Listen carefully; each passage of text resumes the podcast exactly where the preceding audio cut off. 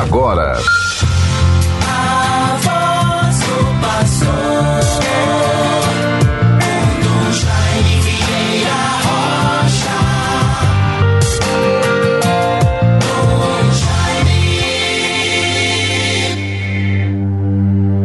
Ouvi, Senhor, as preces do vosso servo e do vosso povo eleito.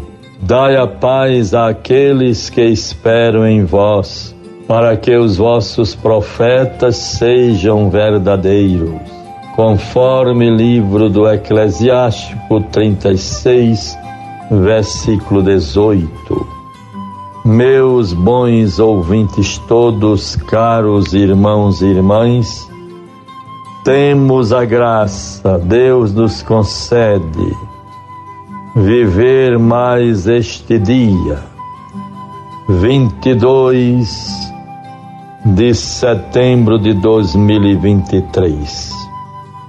Esta sexta-feira, Deus nos ilumine, nos fortaleça com Sua graça, nos livre de todo mal e assim sejamos perseverantes no bem.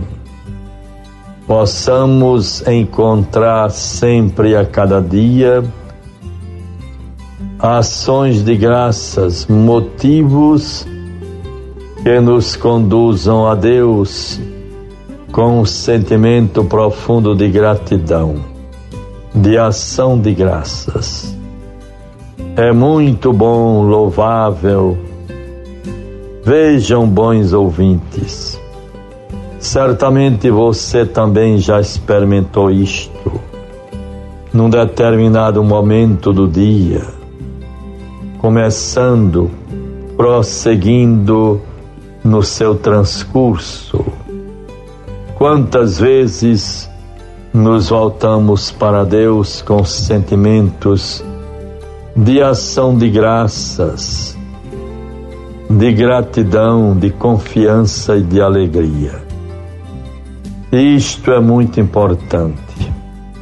Se desenvolvemos, se cultivamos em nós este sentimento permanente de atenção, de ir ao encontro, de rezar, de confiar a nossa vida, os nossos anseios, as nossas ações de graças. Tudo que somos, tudo que temos, tudo que recebemos, devemos render graças a Deus, oferecer tudo a Ele, e certamente nada nos faltará. Estamos assim, bons ouvintes, todos irmãos e irmãs, vivendo a graça desta sexta-feira 22 de setembro de 2023. Já o final de semana. Nesta sexta-feira, cumprindo com a minha missão, levando adiante tudo aquilo que já estava marcado. E assim vamos cumprindo o ministério episcopal na condição de administrador apostólico. Nesta sexta-feira, teremos no gabinete, lá na Cúria Metropolitana, a oportunidade às 10 horas de gravarmos um vídeo para a TV Assembleia, que estão a nos pedir isto, um vídeo, uma entrevista sobre o papel bispo e sobre os arcebispos eméritos. Então, uma reflexão, uma palavra, uma resposta sobre o ministério do bispo e também os bispos eméritos. Por tudo isso, louvemos ao Senhor. Tenhamos um dia muito abençoado.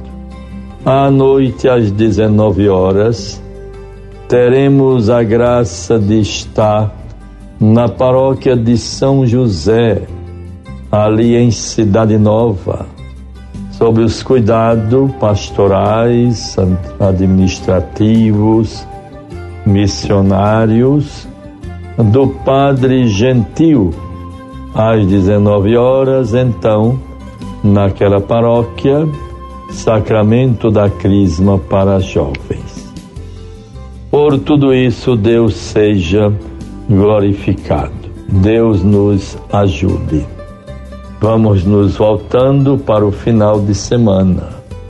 Terei também no sábado Crisma em São José de Mipibu, às 19 horas. Ali, junto ao padre Lenilson Moraes e os demais sacerdotes, o padre Júnior e os demais sacerdotes que ali atuam. Neste sábado haverá a celebração, animação festiva pelo aniversário natalício do Padre Valtaí, a quem quero cumprimentar com muita estima e apreço. De modo que hoje, à noite, haverá uma confraternização uma, uma festa bonita de adesão. Números amigos e amigas do Padre Valtaí estarão reunidos festejando o dom, a graça do seu natalício. E assim vamos vivendo estes momentos que Deus nos concede. Tivemos, portanto, o dia de ontem bastante rico muito é, feliz, abençoado. Tivemos aqui a reunião do clero pela manhã em Ponta Negra e à noite Crisma em Candelária, paróquia muito querida, junto ao padre Assis Melo, aos leigos, as pessoas muito dedicadas como foi interessante esses momentos de vivência da fé em comunidade. Vejamos, bons ouvintes, vamos todos com muita alegria nos preparando com intensa expectativa para a festa dos nossos santos mártires. Vem aí o 3 de outubro, feriado religioso no nosso estado o padre Murilo, capelão dos mártires de Cunhaú e Uruaçu, muito empolgado, elaborou uma programação edificante, muito própria e justa para o momento atual. Vamos fazer uma belíssima celebração dos nossos mártires no próximo dia 3 de outubro. Queremos celebrar como uma ação de graças pelo meu pastoreio, a bênção da canonização dos mártires para a nossa igreja. Vamos viver esses momentos significativos e importantes.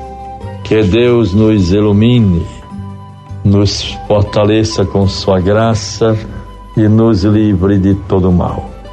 Vejamos o Evangelho, a palavra de Deus, que nos conforta. Lucas 8, 1 a 3. Depois disso, Jesus andava pelas cidades e aldeias anunciando a boa nova do reino de Deus. Os doze estavam com ele, como também algumas mulheres que tinham sido livradas de espíritos malignos e curadas de enfermidades. Maria, chamada Madalena, da qual tinham saído sete demônios. Joana, mulher de Cusa, procurador de Herodes. Susana e muitas outras que assistiam com as suas preces. Então, Maria, chamada Madalena, da qual tinham saído sete demônios, Joana, mulher de Cus, de Cusa, procurador de Herodes, Susana e muitas outras que o assistiam, ou vamos dizer, o assistiram com as suas posses. Vejam como isto é bonito e edificante. As mulheres que tinham posses davam apoio, caminhavam, davam apoio à missão de Jesus no seu tempo. Procuremos identificar e, oportunizar junto a pessoas que nós conhecemos muito bem em nossas paróquias e comunidades.